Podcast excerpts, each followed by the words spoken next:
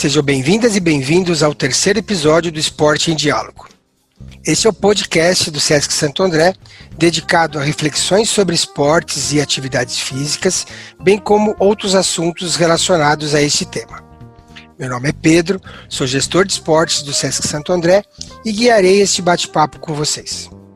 O SESC é uma empresa de caráter privado, mantida pelo empresariado do comércio de bens, turismo e serviços, que visa a promoção do bem-estar através de suas diversas linhas de atuação.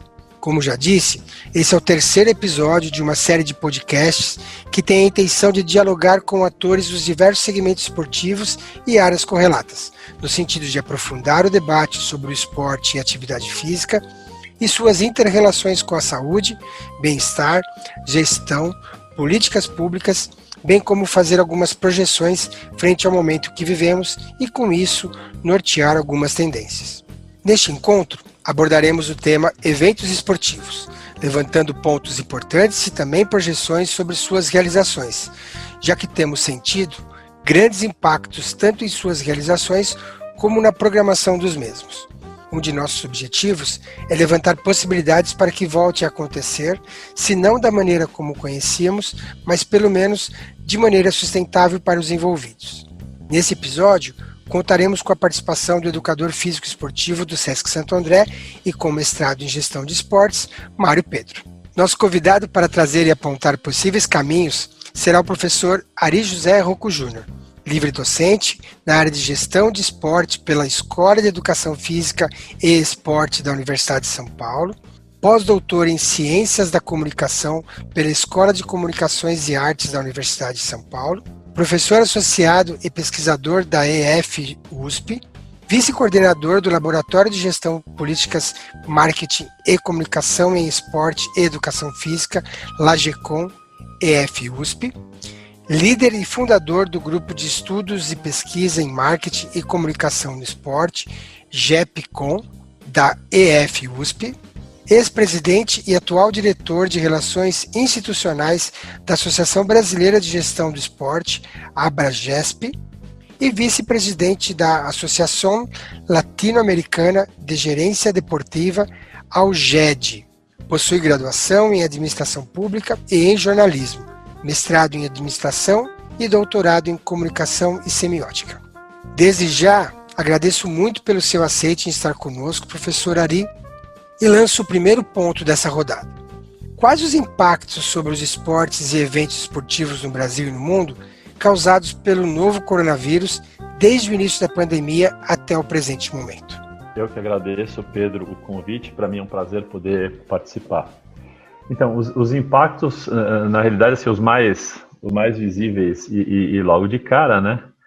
É, foi a partir do momento em que, em que a pandemia efetivamente se instaurou, parou tudo. Né? Então, os eventos, os eventos esportivos, a vida no esporte, ela, ela parou e isso causou uma série de, de, de, de impactos, uh, uh, inclusive, né, e o pior deles que eu vejo do ponto de vista da organização dos eventos é, é o impacto financeiro. Né? Porque a gente, a gente já tinha alguns eventos, a, gente já tinha aí a, a, projeção de alguns eventos, que nem, vou dar, vou dar um exemplo prático, né? os Jogos Olímpicos, os Jogos Olímpicos de, de Tóquio, que deveriam ter acontecido no mês de julho de 2020.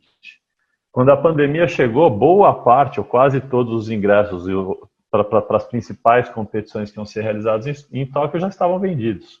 E, consequentemente, parou tudo, e isso passa, passa a ocasionar uma série de problemas, né, problemas um problema, um problema mais, mais emergencial e pontual que foi, não havia a menor condição dos jogos acontecerem em julho de 2020, os jogos foram transferidos, mas agora você tem uma série de outros problemas referentes àquele evento, porque os ingressos já haviam sido vendidos, as, as instalações, que hoje, por conta da, da, da, de que algumas questões é, referentes à sustentabilidade, etc. e tal, o que se cobra das, cidades sedes é que elas trabalhem em instalações que, depois dos jogos, boa parte delas possam ser desmontadas e levadas para um outro lugar e aproveitada num outro, num outro evento esportivo.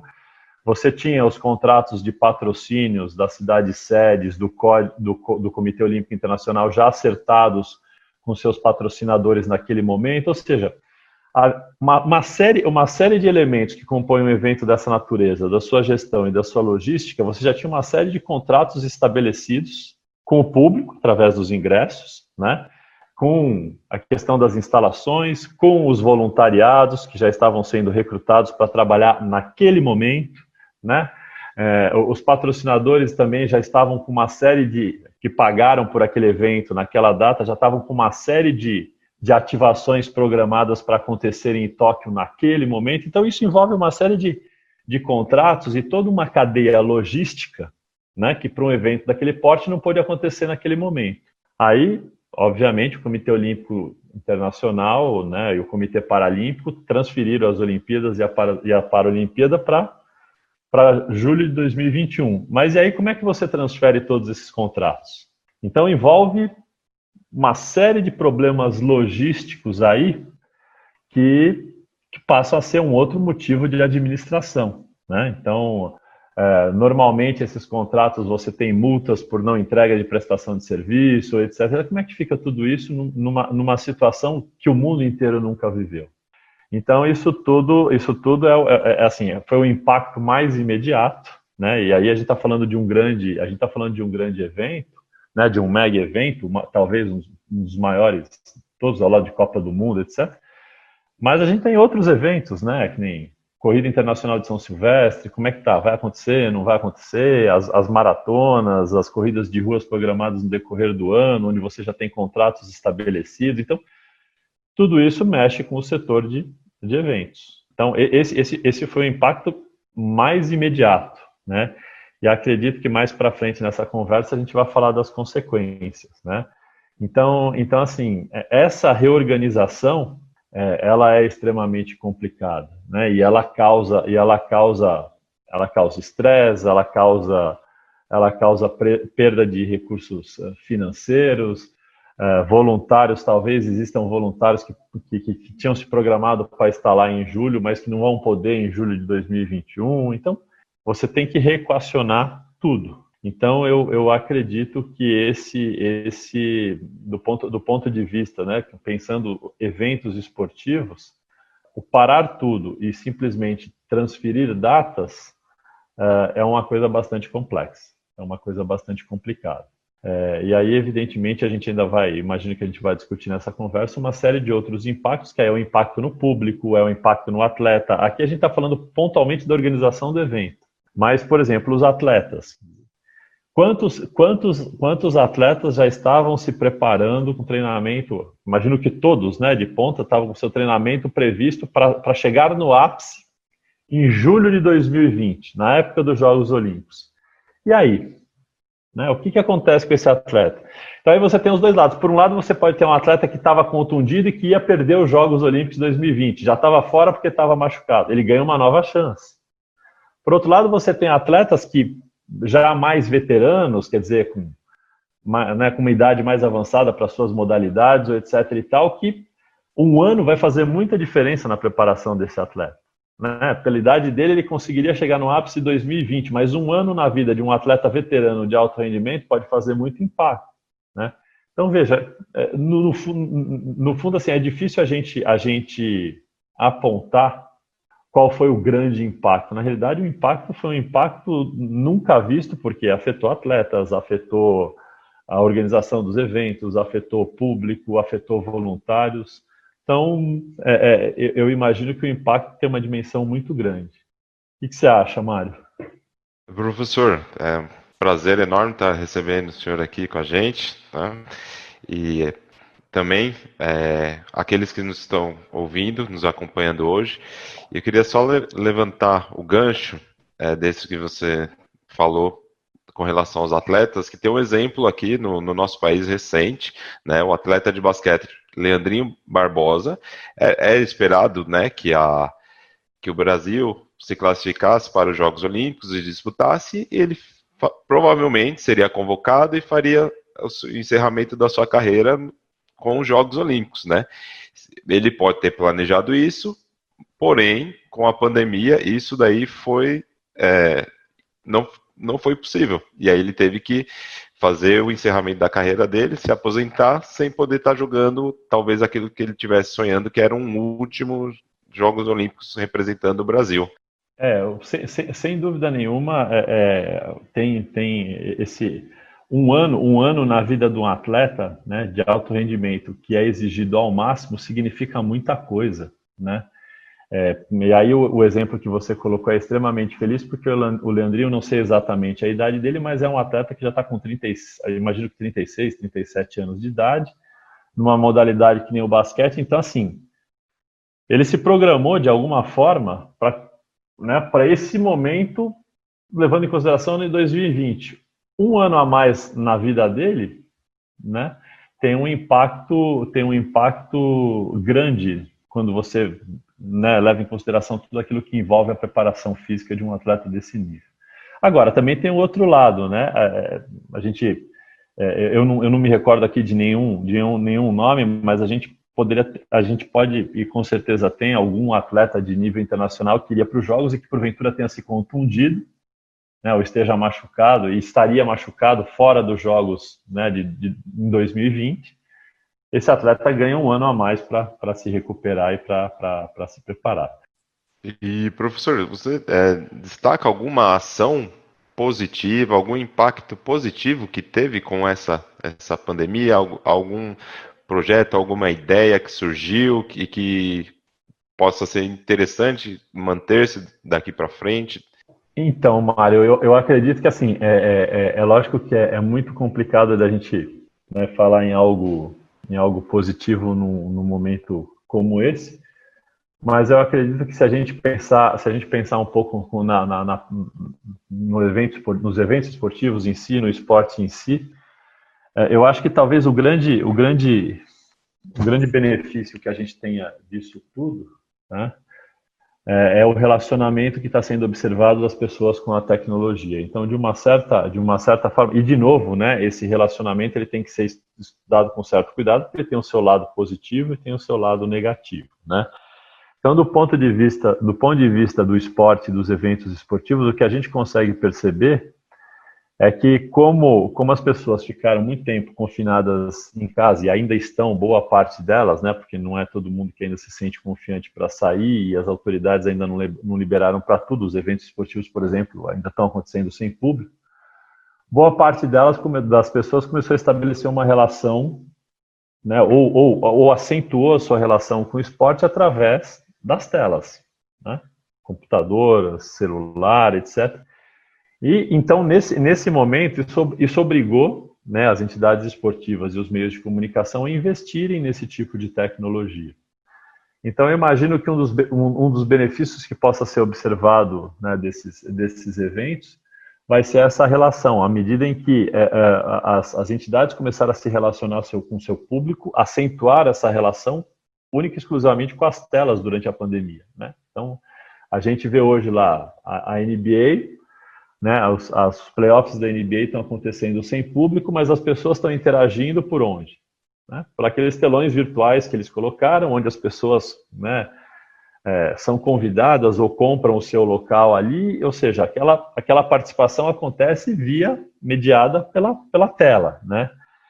Então, eu, eu, eu, eu acredito que a partir do momento em que as pessoas comecem a voltar presencialmente para os espaços dos eventos esportivos, a gente vai ter uma retomada aí, né, lenta, gradual, que deve demorar algum tempo, dos eventos do jeito que a gente conhecia. Mas a gente também vai ver esses eventos sendo construídos para as pessoas que estão em casa e poderem interagir através das telas. Né? Então, isso, eu acho que isso já acontecia, mas acho que isso vai se acentuar. Né? Isso vai se acentuar porque é, faz parte daquilo que eu falo que a gente está vivendo hoje, um novo produto. Então, esse novo produto tem essa configuração. Então, a gente tinha, né, a gente tinha o produto evento esportivo como a gente conhecia até antes da pandemia, né? Então, investia-se uma série de coisas, experiência, etc., mas o foco era o indivíduo ali no local do evento. Aí isso passou a não ser possível, né? houve um período aí de pausa, aí as, as competições estão voltando e investindo na, na presença do público através das telas. Aí, mais para frente, se tudo der certo, a gente espera, quer dizer, descubra-se uma vacina, etc., as pessoas comecem a voltar para os eventos do jeito que a gente conhecia. Eu imagino que deva haver um híbrido, né, um investimento entre as pessoas que estão no local, mas, mas percebeu-se também o potencial de extensão do evento além do local do evento. Então, o jogo está acontecendo ali, mas há uma possibilidade, o evento, o fato, né, a competição esportiva está acontecendo ali, mas há uma grande possibilidade de interação que pode acontecer também fora dali. Então, eu acredito que isso deva ser um, um legado positivo da, da, da pandemia para os eventos esportivos, se a gente pode dizer assim. É, professor, é, continuando é, nessas questões do, dos eventos esportivos, é, o senhor enxerga assim, que, quais áreas precisam ser desenvolvidas né, na, na gestão do esporte para que esses impactos é, sejam mitigados, é, reduzidos, e para que também no futuro, caso isso surja novamente, qual área que deve ser desenvolvida? Eu, particularmente, penso muito na área de gerenciamento de risco e, como o senhor já tocou, a parte de comunicação, né? Comunicação do público com, com o evento, com a gestão do evento. O senhor enxerga alguma outra área que pode ser desenvolvida?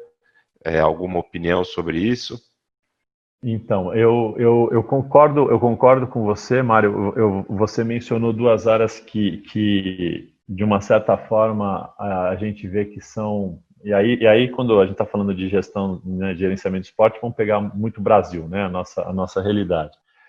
Então, a gente vê duas áreas que, que na minha opinião, são, são negligenciadas, que foram essas, essas que você mencionou, a área de gestão de risco e a área de comunicação. Especific, especificamente, né, é, eu, eu, eu vou dizer para você que eu acredito que as entidades esportivas no Brasil, federação, confederações, é, é, clubes esportivos, deveriam investir de uma forma mais estruturada na comunicação. Dentro da gestão do esporte no Brasil, e eu vou falar primeiro de comunicação, depois eu vou dar minha opinião sobre, sobre a área de gestão de risco. Do ponto de vista da comunicação, o que a gente vê ainda no mercado brasileiro é uma predominância muito grande do marketing se fala muito do marketing, né? Então, o que é o marketing? O marketing, basicamente, eu quero, né, através das minhas ações de marketing, provocar um desejo no consumidor pelo meu produto, né? Pela minha equipe, pela que ele torça pela minha equipe, que ele consuma a minha equipe, etc. e tal. Então, o marketing, evidentemente, sempre vai continuar sendo importante.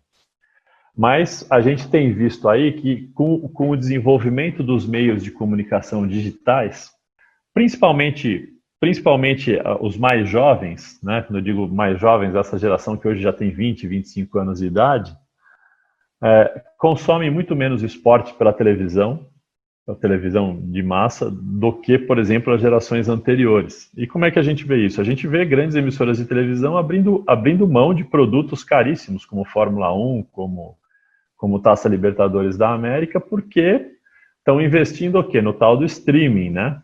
Por quê? Porque o streaming você tem lá o seu público, você pode transmitir para o celular. Então, é, essa modificação já vinha, já vinha acontecendo, mas acredito que os nossos gestores estavam muito pouco atentos a elas. Investiam muito no marketing, mas investiam pouco na. Enfim, eu, eu, eu, eu desafio né, a, nossa, a nossa audiência a dizer alguma, algum clube esportivo, alguma confederação, alguma federação brasileira que tenha um aplicativo para celular bom. Por outro lado, se a gente olha o aplicativo da NBA, se a gente olha o aplicativo da FIFA, da, né, da UEFA, da Champions League, do Liverpool da Inglaterra, das equipes da NBA, Pô, eu tenho, eu tenho agora, como a gente está nos playoffs da NBA, eu tenho acompanhado muito a NBA pelo aplicativo. O aplicativo ele é voltado para o público brasileiro, ele, ele me dá uma série de, de informações para, para, para os brasileiros e assim todo mundo. Por quê? Porque eu, NBA, né, consigo saber aonde que ele foi baixado. Se ele foi baixado no Brasil, se ele foi baixado na Europa, se ele foi baixado na África, se ele foi baixado em algum lugar e, e consigo me relacionar com aquele público. E a gente tem, né, a gente não tem as, as entidades esportivas brasileiras, federações, confederações, Comitê Olímpico Brasileiro, Paralímpico, etc., com um aplicativo que dialogue com essa nova geração. Então, então o que, que a gente, o que, que, o que, que eu, o que a gente tem visto aí é que a área de comunicação e de tecnologia ainda é muito pouco desenvolvida no Brasil. Então imagino que com essa história da pandemia isso deva isso deva forçosamente né, obrigar as entidades ou mesmo os organizadores de evento a usarem essa ferramenta para para se relacionar com o seu público, é, porque quase todo mundo no Brasil tem celular. Então isso é uma coisa. E, e, e a questão da gestão da gestão de risco, né? Eu acho que a pandemia veio mostrar não só para o setor do esporte, mas para o mundo como um todo, para todas as mais diversas áreas, que na hora que você vai pensar em risco, você tem que pensar sempre no pior dos cenários possíveis. Gestor nenhum, gestor nenhum conseguiria pensar nisso, né? A gente teve lá o caso de Wimbledon, que o Wimbledon, no, no seguro do torneio de tênis de Wimbledon, estava um seguro contra pandemias, porque eles fizeram isso pensando lá atrás, quando tinha acontecido, não me lembro qual das, eh, das pandemias, mas alguém tinha colocado no seguro, então mérito para eles.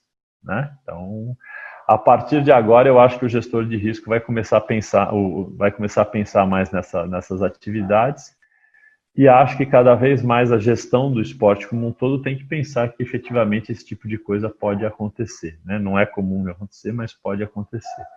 Então, uma reflexão sobre a área, né? e aí eu digo não imaginar pandemias, mas uma reflexão maior sobre a área de riscos, o que, que envolve um evento, o risco de um evento, etc eu acho que vai se acentuar. Então, acho que essas áreas devem crescer e acho que uma área que deveria crescer e que está muito relacionada à comunicação é a área de tecnologia, né? Porque a gente viu aí, a gente está quase seis meses tendo acesso pelo, com o mundo pelas pessoas através da tecnologia.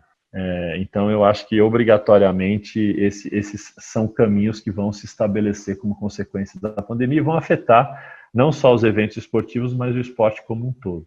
É, a, a, impressão que eu tenho é que cada vez mais o diálogo, especificamente com as novas gerações, com as novas gerações, vão acontecer por meio dos dispositivos móveis, celular, tablet, etc. Então isso precisa ser, isso precisa ser planejado. Um, um, um organizador de eventos, quer dizer, a gente vê aí de algumas pesquisas que a gente faz lá na Escola de Educação Física e Esporte da Universidade de São Paulo, que a gente já tem hoje, né, já tinha isso antes da pandemia, alguns organizadores de eventos uh, uh, em diversas partes do mundo, tendo um diálogo intenso com seu público através desses dispositivos móveis, onde eles, eles até diziam, onde eles, eles informam qual é a melhor rota de, né, da casa onde você está para o local do evento, uh, qual é o melhor meio para você chegar lá, se é o transporte público, se não é, se é com seu carro, qual é o melhor trajeto, quanto tempo esse trajeto duraria. Então, isso, isso, isso vai passar a fazer cada vez mais parte do pacote de serviços que um organizador de eventos vai ter que oferecer para o seu público. E hoje essa comunicação ela acontece em tempo real, né? Ela é, ela está na palma da mão, né? Então, imagino que são áreas que devam se desenvolver na, na, na organização do evento e na, na, na área de, de, organização de eventos esportivos e na gestão do esporte propriamente dito. Professor, o senhor vê essas mudanças já para os Jogos Olímpicos que vão acontecer ano que vem, que seriam para esse ano e foram adiados, essa comunicação mais efetiva, esse gerenciamento de risco vai estar presente. Queria saber um pouquinho da sua expectativa para os Jogos Olímpicos 2021, que eram para ser em 2020.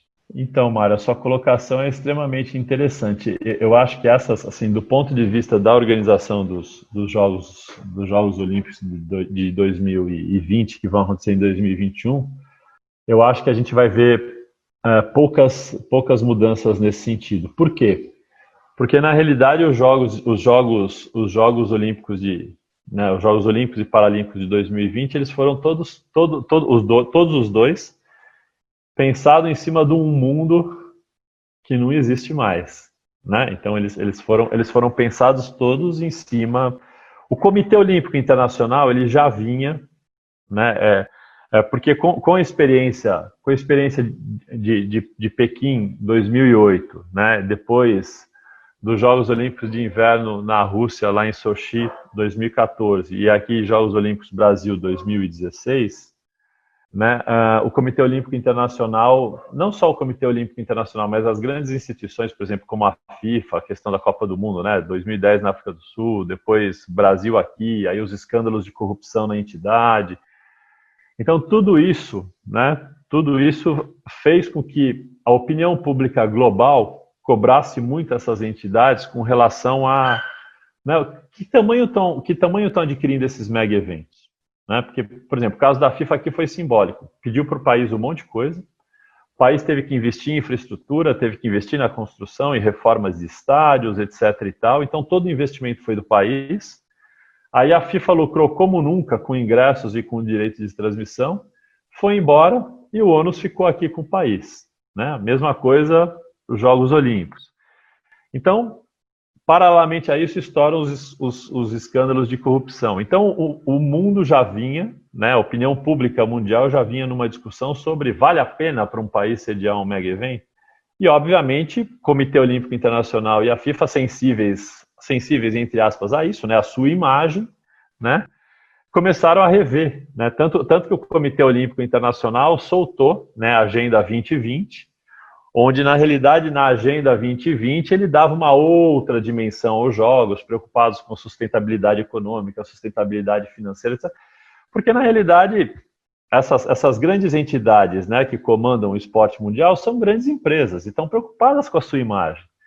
Né? Então eu, eu Comitê Olímpico Internacional, eu, eu quero, quero encontrar países dispostos a sediar a competição, mas do jeito que estava, né? Né? Qualquer país que fizesse o estudo prévio tá, veria que é muito investimento para pouco retorno. Então, a Agenda 2020 do COI já vinha para redimensionar isso. Os Jogos Olímpicos de, de Tóquio eles já estavam mais redimensionados nesse sentido, inclusive, né, inclusive com a gestão de instalações móveis que poderiam ser usadas para, né, aquelas instalações que, que se gastam uma fortuna seriam utilizadas e depois poderiam ser remanejadas para um outro país, para um outro lugar, serem reaproveitadas. Então, essa questão da sustentabilidade dos jogos já vinha sendo pensada. Né? O que ninguém imaginava era, era a pandemia. Então, eu acho que nesse primeiro momento, né, de 20 para 21, eu imagino que a maior preocupação, o que a gente está tá vendo, a maior preocupação é conseguir realizar os jogos. Né? Então, então, eu vejo todo um esforço. Né, do, porque, assim, que nem a gente já falou anteriormente, quer dizer, o, só, o, você transferir os jogos de 20 para 21 já causa um problema logístico imenso.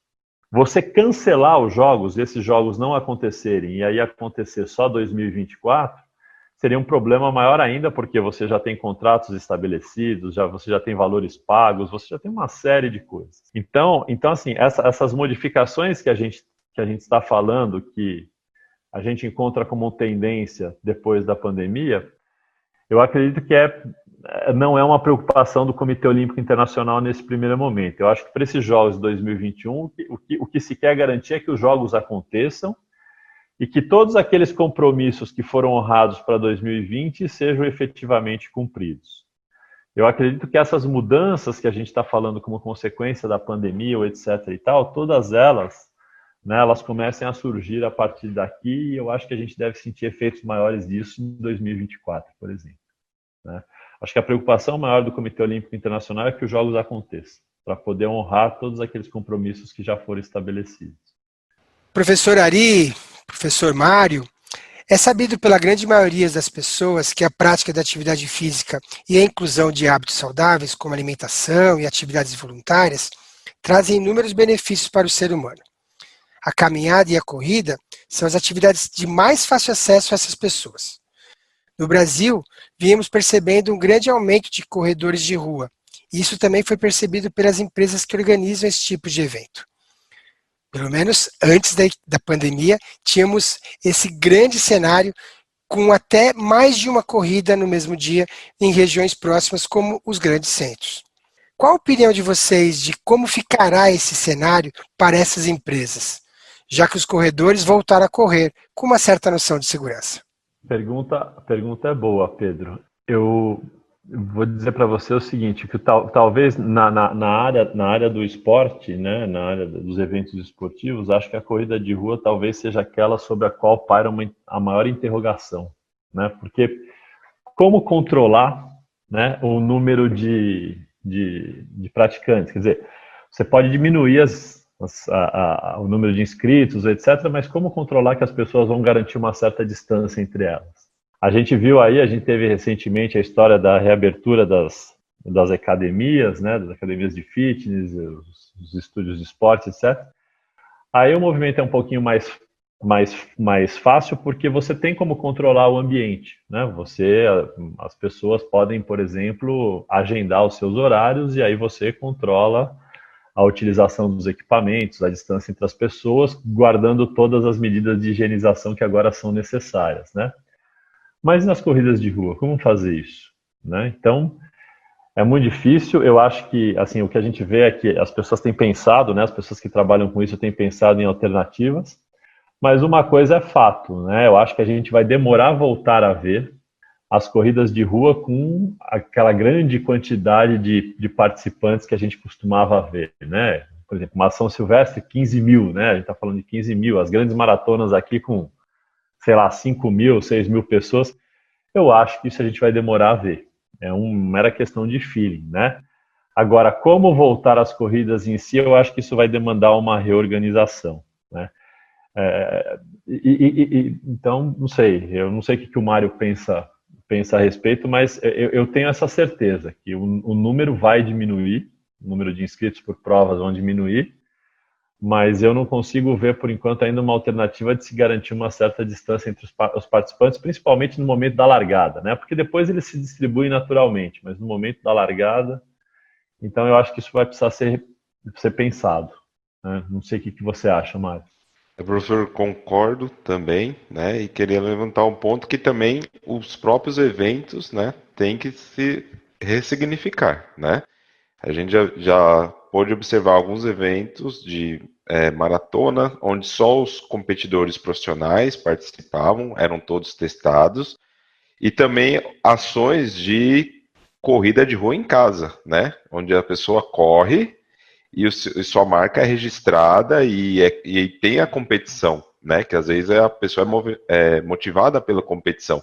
A gente sabe que também muitos, como acontece, olhando aqui para o nosso quintal, olhando para o SESC, muitas pessoas participam pelo convívio social, que é importante, faz parte do, do, ser humano, a convivência social e a corrida de rua é o que proporciona isso para a pessoa. Infelizmente, isso é um, fica um pouquinho deixado de lado nesse momento, mas acredito que os eventos em si de corrida de rua têm que se reinventar. Né? A gente falou um pouquinho é, mais dos eventos internacionais e queria é, olhar um pouquinho para nós aqui mesmo do SESC, dos nossos eventos. Né? Nós temos eventos Semana Move, temos os eventos, que é um grande evento da entidade, que é o Dia do Desafio, que é um evento também considerado internacional, e o Sesc Verão, né, onde a gente é, reúne, go gosta, gostava e ainda vai gostar de reunir um, um número enorme de pessoas num, no mesmo espaço, o que acontece é, em outros eventos esportivos também. Né?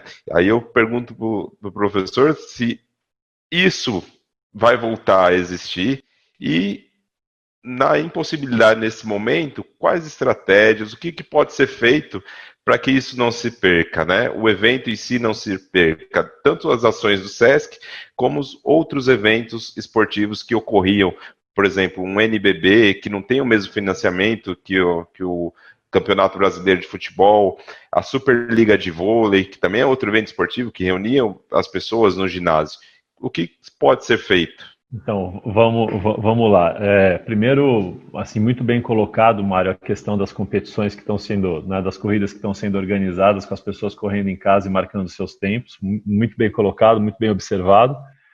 É uma. Né, é, Perde-se aquilo que você falou, que é uma das essências da corrida de rua, que é o convívio social, mas as pessoas continuam praticando as suas, as suas atividades.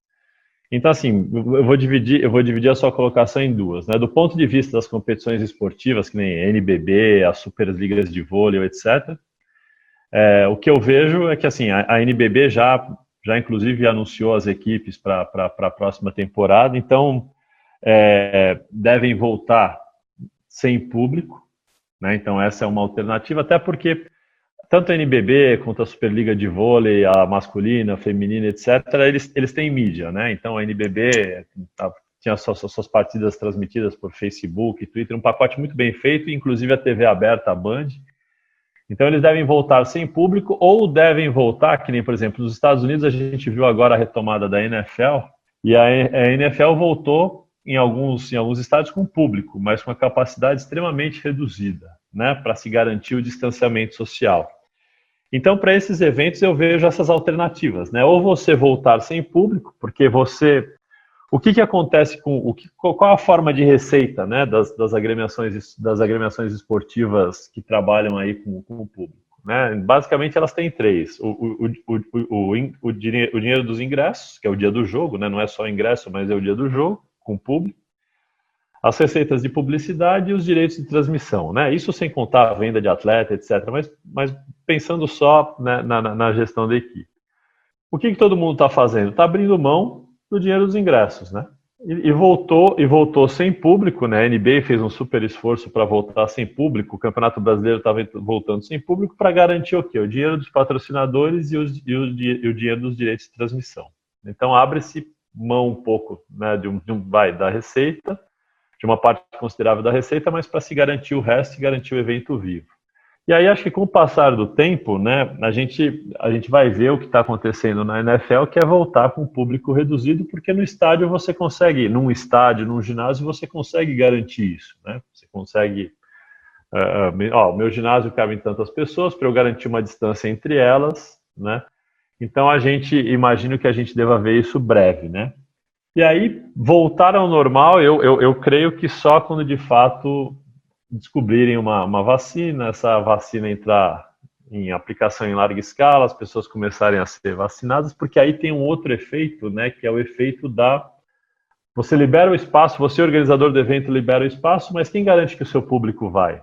Existem pessoas, existem pessoas vai mais corajosas do que outras, algumas que lidam melhor do que a doença do que outras. Tem pessoas que não vão, né? e aí a gente vai viver uma crise de confiança. Então eu acho que a gente vai demorar um pouco a voltar ao normal e voltar ao normal só quando tiver a, a, a, vacina. Aí, como foi bem colocado por, por vocês, nem por exemplo, o SESC retomou algumas atividades, mas eu acho que o SESC também tem uma importante contribuição, que é uma das coisas que eu vejo como é, entre os vários benefícios que a entidade tem, a entidade também trabalha muito sobre a questão da conscientização, né? Da conscientização e a importância da prática da atividade esportiva. E aí eu acho que mesmo nesse cenário onde as coisas né, ainda não voltaram ao normal ou gradualmente estão voltando ao normal, eu acho que um, um dos papéis do SESC e, e, e, esse, e, esse, próprio tipo de produção que a gente está fazendo aqui é um indicador disso, é, é difundir conhecimento. Né? É difundir conhecimento e, e, sempre, né? E, aí eu vejo isso de longe como uma, uma característica do, da, da entidade do SESC, é levar para as pessoas a conscientização de que mesmo elas estando em casa, é importante elas cuidarem da atividade física, né? da atividade física barra da alimentação. Até porque um dos, um dos efeitos, e, e, isso eu vejo em alguns estudos que já estão sendo feitos lá na, na, na Escola de Educação Física da Universidade de São Paulo, uma das grandes consequências que a gente vai ter da pandemia é um aumento é, é, um aumento do número de pessoas que não que, que, que, por algum motivo deixaram de praticar atividade física.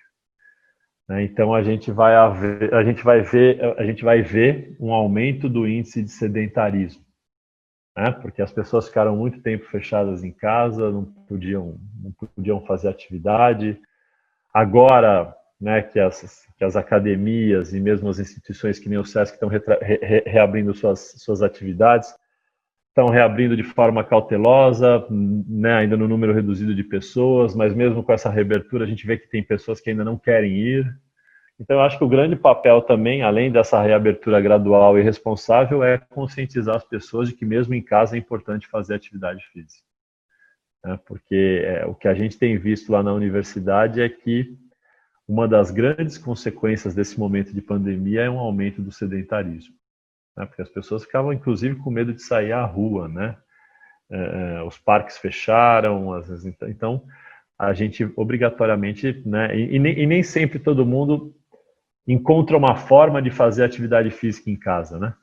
Se exercitar o mínimo, correr o mínimo, fazer alguma coisa. É, eu vejo, eu vejo por mim mesmo, é que, é que felizmente, né?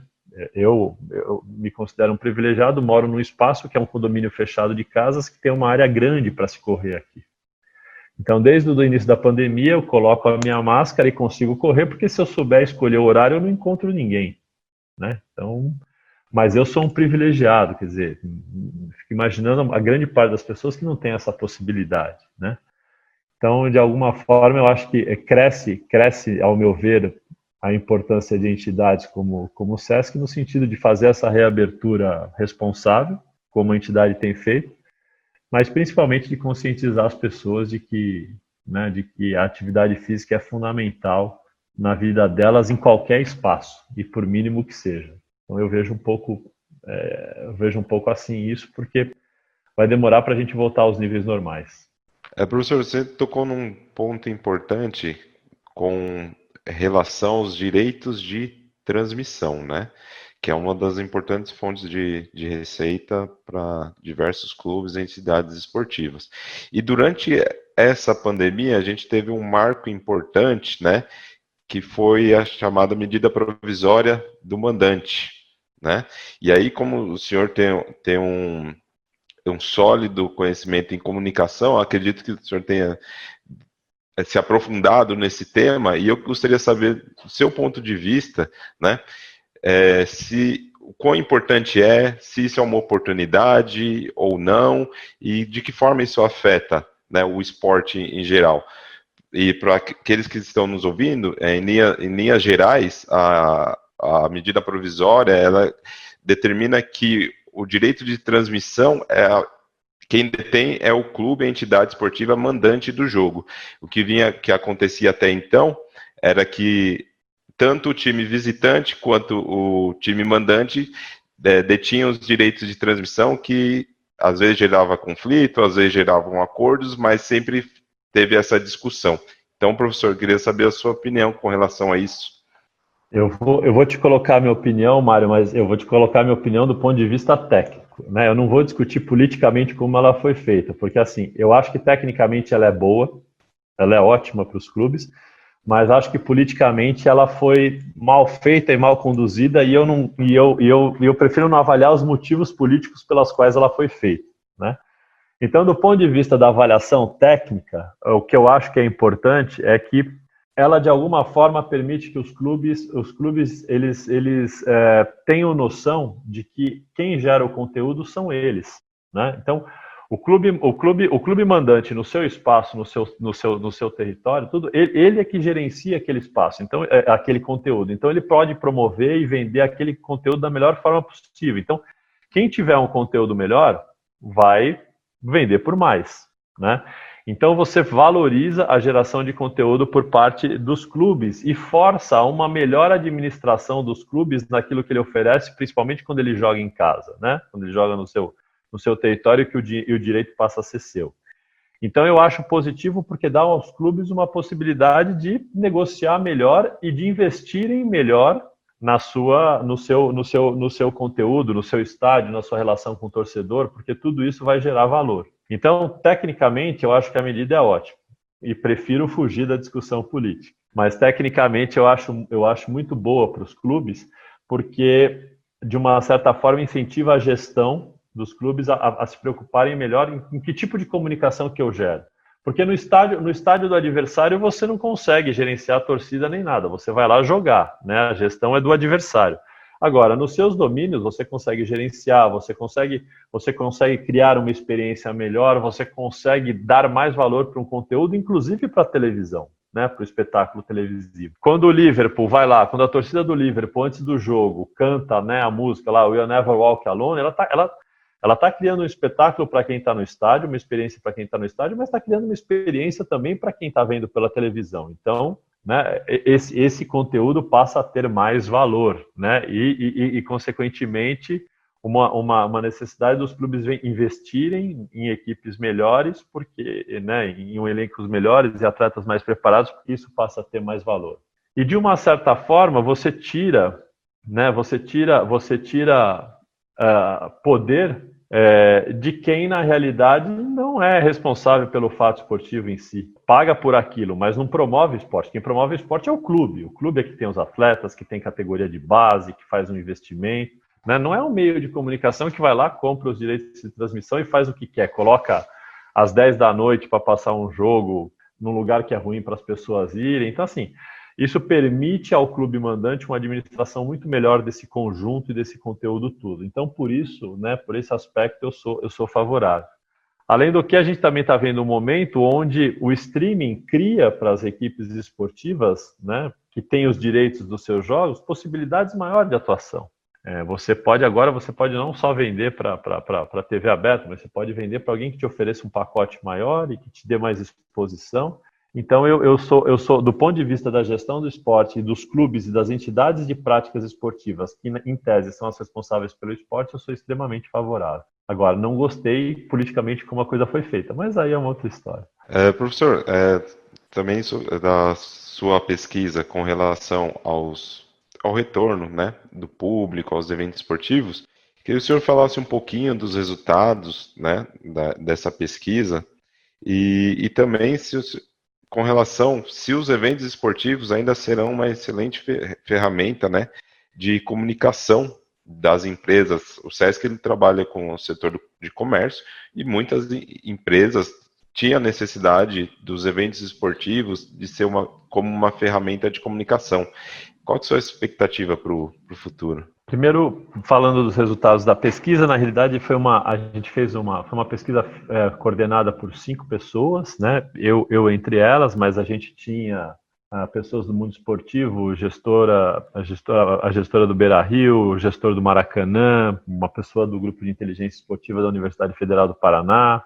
Então era um grupo de pessoas da academia e da prática que na realidade em maio, que ainda era um momento inicial da, da pandemia, né? A pandemia de fato ela pôs todo mundo em casa em março, então era um momento inicial da pandemia. A gente ouviu, obviamente por meios virtuais. A gente entrevistou, mandou um questionário que foi respondido por aproximadamente 3 mil pessoas. E aí o que a gente notava naquele momento é que, naquele momento, em maio, 70%, 70 das pessoas não eram contra a volta né, dos, dos, dos, dos eventos esportivos em qualquer circunstância.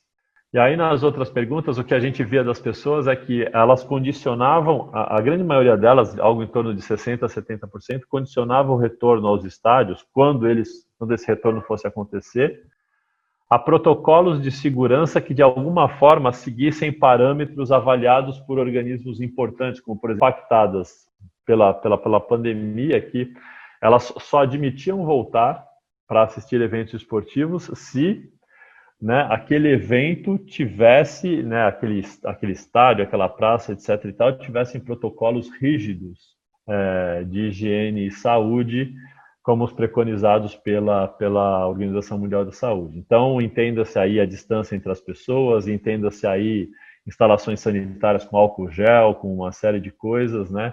É, porque as pessoas elas elas estavam com um receio muito grande naquele momento de se contaminar.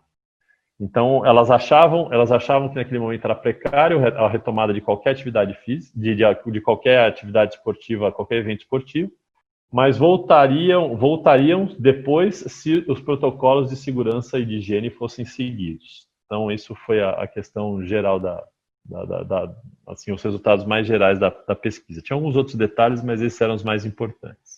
É, e com relação à sua à segunda pergunta, Mário, do, dos, dos, eventos como ferramenta de, de, de, comunicação e marketing, eles vão, para mim, eles vão continuar sendo, especi especificamente pensando os patrocinadores, eles vão continuar sendo ferramentas de comunicação e marketing.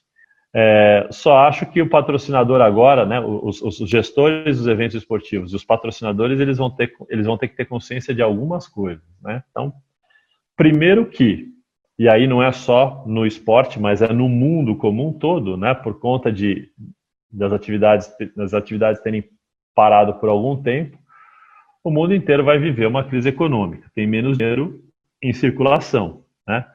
Consequentemente, patrocinador e promotores de eventos esportivos vão ter que negociar, no meu entendimento, com base em outros valores. Né? Os eventos esportivos, as, não só os eventos esportivos, mas as coisas como um todo não vão valer mais o que valiam antes, porque tem menos dinheiro em circulação. Se você cobrar o que você cobrava antes, você não vai conseguir. Né? Então, esses valores financeiros vão ter que ser reajustados.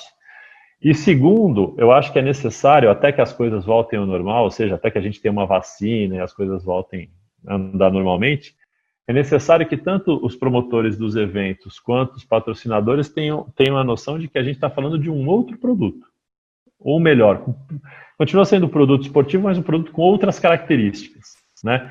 Então, eu, eu, vejo, eu vejo aí que, que, que os, nessa nova configuração dos eventos esportivos, geram-se algumas janelas de, de geram-se algumas janelas de, de oportunidades para algumas empresas, né? Então, que nem, por exemplo, as torcidas virtuais lá da NBA, né? As torcidas virtuais da NBA que eles têm colocado lá no ginásio os telões, né? E, e as pessoas, né?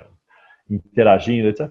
Para mim, isso aí gera possibilidades de patrocínio por parte de organizações que trabalham com tecnologia, por exemplo, e que querem associar sua marca isso. Ah, esse telão é um patrocínio da empresa tal.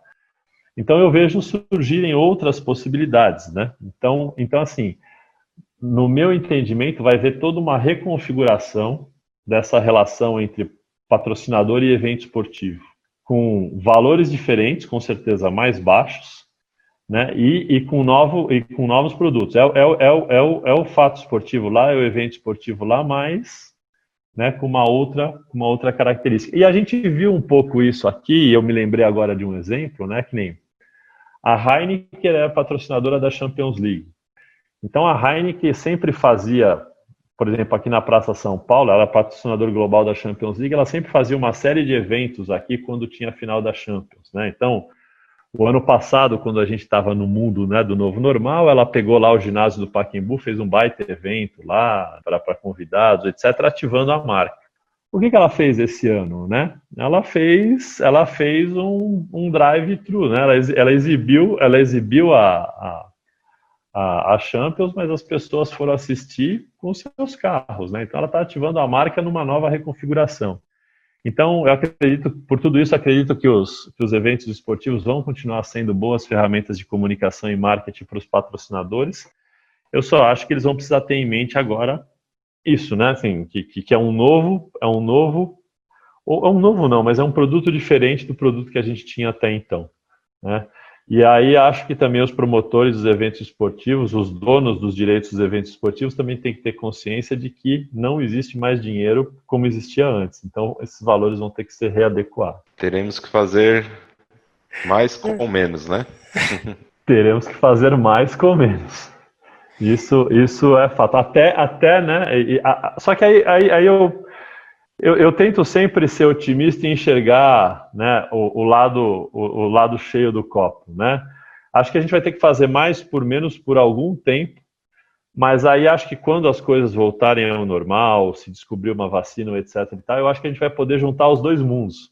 Né? O que a gente tinha até então com esse mundo que a gente está observando agora. Então acho que a gente vai ter um produto que talvez, talvez no longo prazo, ele tenha muito mais valor do que aquele que a gente conhecia até então. É, então, acho que é uma curva de aprendizado, né? uma curva de aprendizado onde lá na frente, não sei dizer daqui quanto tempo, mas acho que lá na frente a gente vai poder juntar as duas coisas, o que a gente tinha até então, a questão da experiência, etc., e aquilo que a gente está vivendo hoje, que é esse desenvolvimento tecnológico, os meios de comunicação e, e aumentar a extensão desse produto esportivo. Eu, eu tenho essa impressão e sempre de olhar o lado meio cheio do copo. É, professor, na verdade, tem uma pergunta para o senhor com relação é, a esse cenário novo de consumo esportivo, né, dessa retomada aos poucos, gradual, que eu também acredito que vai acontecer, principalmente depois que surgiu uma vacina, mas vai ser, como tem sido dito, um novo normal. Né? Eu queria saber de você quais características, quais atribuições, quais habilidades o gestor esportivo tem que ter a partir de agora para conseguir é, enfrentar esse cenário novo e se preparar para quando algo é, semelhante acontecer no futuro. Então, eu, eu, eu, acredito que assim uma das habilidades para mim que está muito clara que o gestor esportivo precisa ter é, é, e, cada, e cada vez mais ter é entender entender a importância da comunicação e da tecnologia.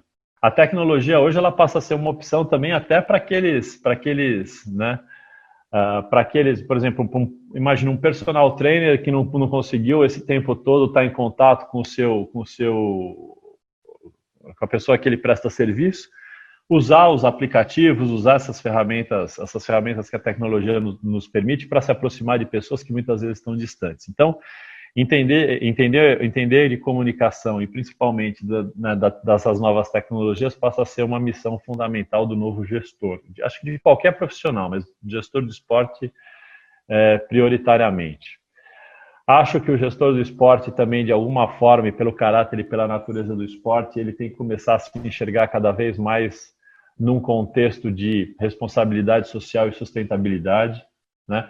Então, o que a gente está vendo, essa crise, essa, essa crise toda, né, que a gente nunca imaginava do, corona, do coronavírus, ela traz uma luz sobre todos os setores de atividade, e obviamente a gente está aqui falando do esporte, né, e, traz uma, essa, essa luz para o esporte, do quanto que, assim, eu acho que a gente já vinha nessa tendência, né, mas o quanto a gente tem que pensar sobre a relação do, do ser humano com o meio ambiente, a relação do ser humano com, com, com, com o planeta, a própria, a própria questão da, da sustentabilidade do próprio negócio esportivo, quer dizer, assim, não querendo, não querendo ser muito catastrófico, mas a gente tem visto aí, e, já, e esse processo vinha de antes da pandemia, né?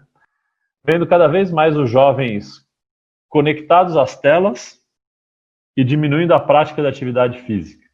Então, isso, isso, isso, isso, isso de uma forma, de uma certa forma, o gestor do esporte tem que se preocupar com isso, porque o que, que a gente vê? A gente vê um crescimento, um crescimento de mercado e de consumo monstruoso dos esportes eletrônicos.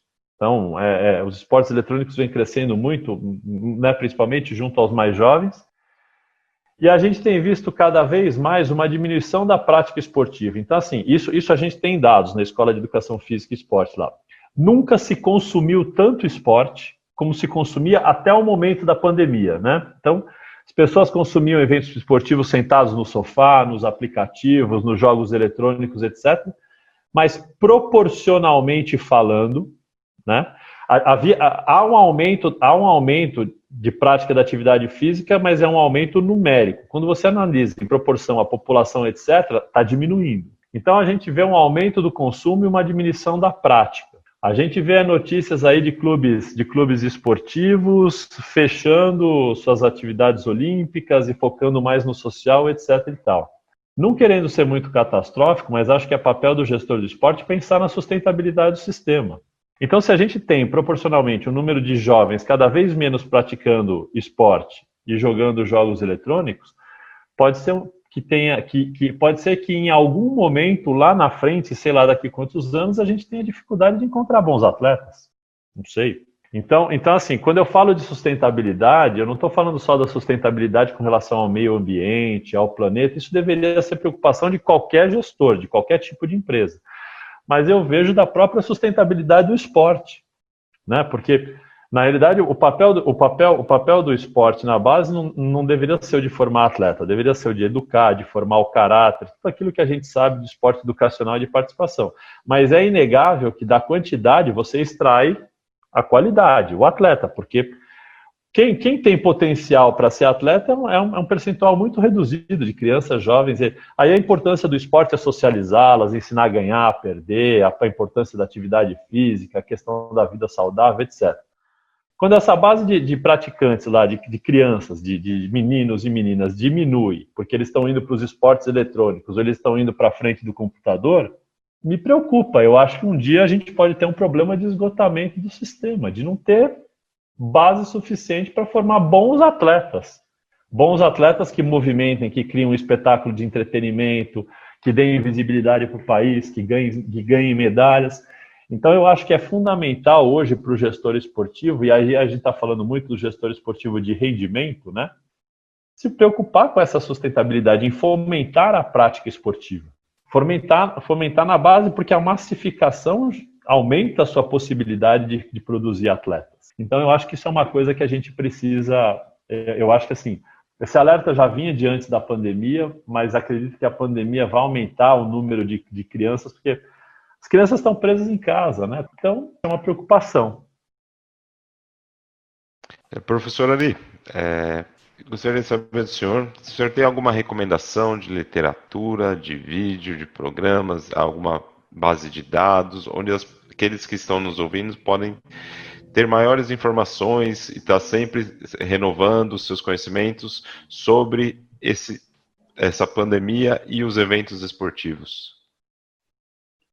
É, vamos lá. É, na realidade, assim, a pergunta, a pergunta é boa e ela, ela, é, ela é ampla, né?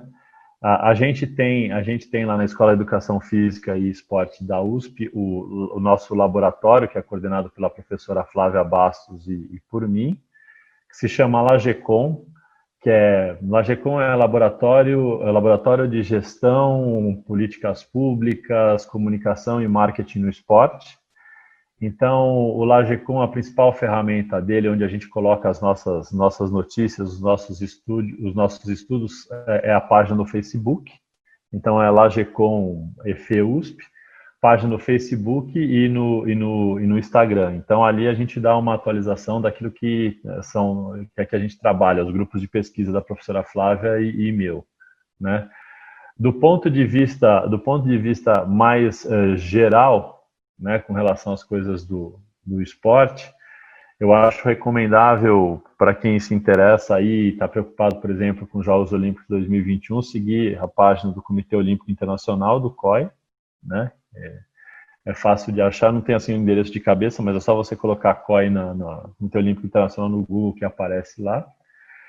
É, e acho importante, acho importante também uh, para as pessoas procurarem, procurarem seguir né, o que, que as entidades esportivas estão fazendo aí dentro do seu interesse, FIFA, FIA, FIBA, porque é muito disperso, cada um tem uma ideia nova e essas ideias novas elas vão se pro propagando. Infelizmente a gente não tem ainda nenhum, nenhum lugar que agregue todas essas informações. Por outro lado, e aí fugindo um pouquinho da questão da pandemia, eu acho que é um momento interessante também para as pessoas, as pessoas que estão em casa, e acho que é importante colocar, até porque eu assisti outro dia, tem uma série hoje de bons documentários, Netflix, Amazon Prime, etc. E eu assisti um muito bom na, na Netflix no último final de semana que se chama Rising Phoenix. Não sei se alguém viu, que fala dos atletas paralímpicos. É um documentário belíssimo, foge da questão da pandemia, mas mostra muito o potencial que o esporte tem de, né, de integrar pessoas na sociedade, de valorizar essas pessoas através de um olhar dos atletas paralímpicos. Então, acho que é um belíssimo documentário documentário de uma hora e quarenta, uma hora, não se tiver, né, todo mundo está preso em casa, tiver uma hora e quarenta, duas horas, acho que vale a pena assistir. Mas com relação à pandemia, é, é, acho que podem acompanhar as, as, as, páginas do nosso, do nosso laboratório lá, e principalmente as entidades, né, porque elas estão fazendo coisa, elas estão se movimentando, é, e aí dizer, né, dizer para as pessoas que de uma forma geral, é, é importante não esquecer da atividade física nesse momento né? De algum jeito tentar se conectar aí com, né, fazer alguma coisa em casa ou se conseguir dar pequenas caminhadas, agora que tá, mas põe uma máscara, vai andar, vai se exercitar, porque como sempre, como sempre o próprio SESC apregou e é fato, né, o corpo humano foi feito para se mover. Né? Então, então é, as coisas ainda vão voltar ao normal, vai demorar um tempo, mas hoje já dá para fazer pequenas caminhadas, já dá para se exercitar, já dá para então, eu acho que o, o maior recado seria esse. E queria aproveitar também e agradecer a oportunidade né, que, o, que o SESC está me dando de poder falar com a sua audiência e, de alguma forma, expor as nossas ideias. Então, obrigado. Obrigado ao Pedro, obrigado a você, Mário, e, e, e agradeço muito. Prazer todo meu, professor, receber aqui.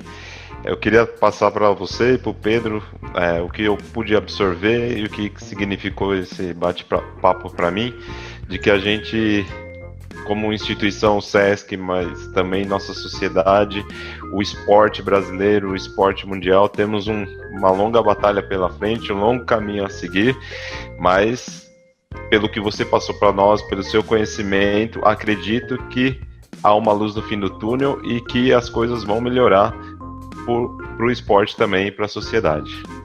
Muito obrigado, professor Pedrão. Aquele abraço, satisfação. E para quem nos acompanhou, muito obrigado e até uma próxima. Que bacana, professor Ari. Obrigado pela nossa conversa, reflexões e participação nesse episódio do Esporte em Diálogo no formato de podcast. Para você que nos ouviu, Fica aqui o convite para acompanhar a programação do Sesc São Paulo e o quarto episódio do Esporte em Diálogo, que estará disponível no mês de outubro, sempre reunindo um convidado para tratar de assuntos relacionados à atividade física e esporte. Um forte abraço e até lá!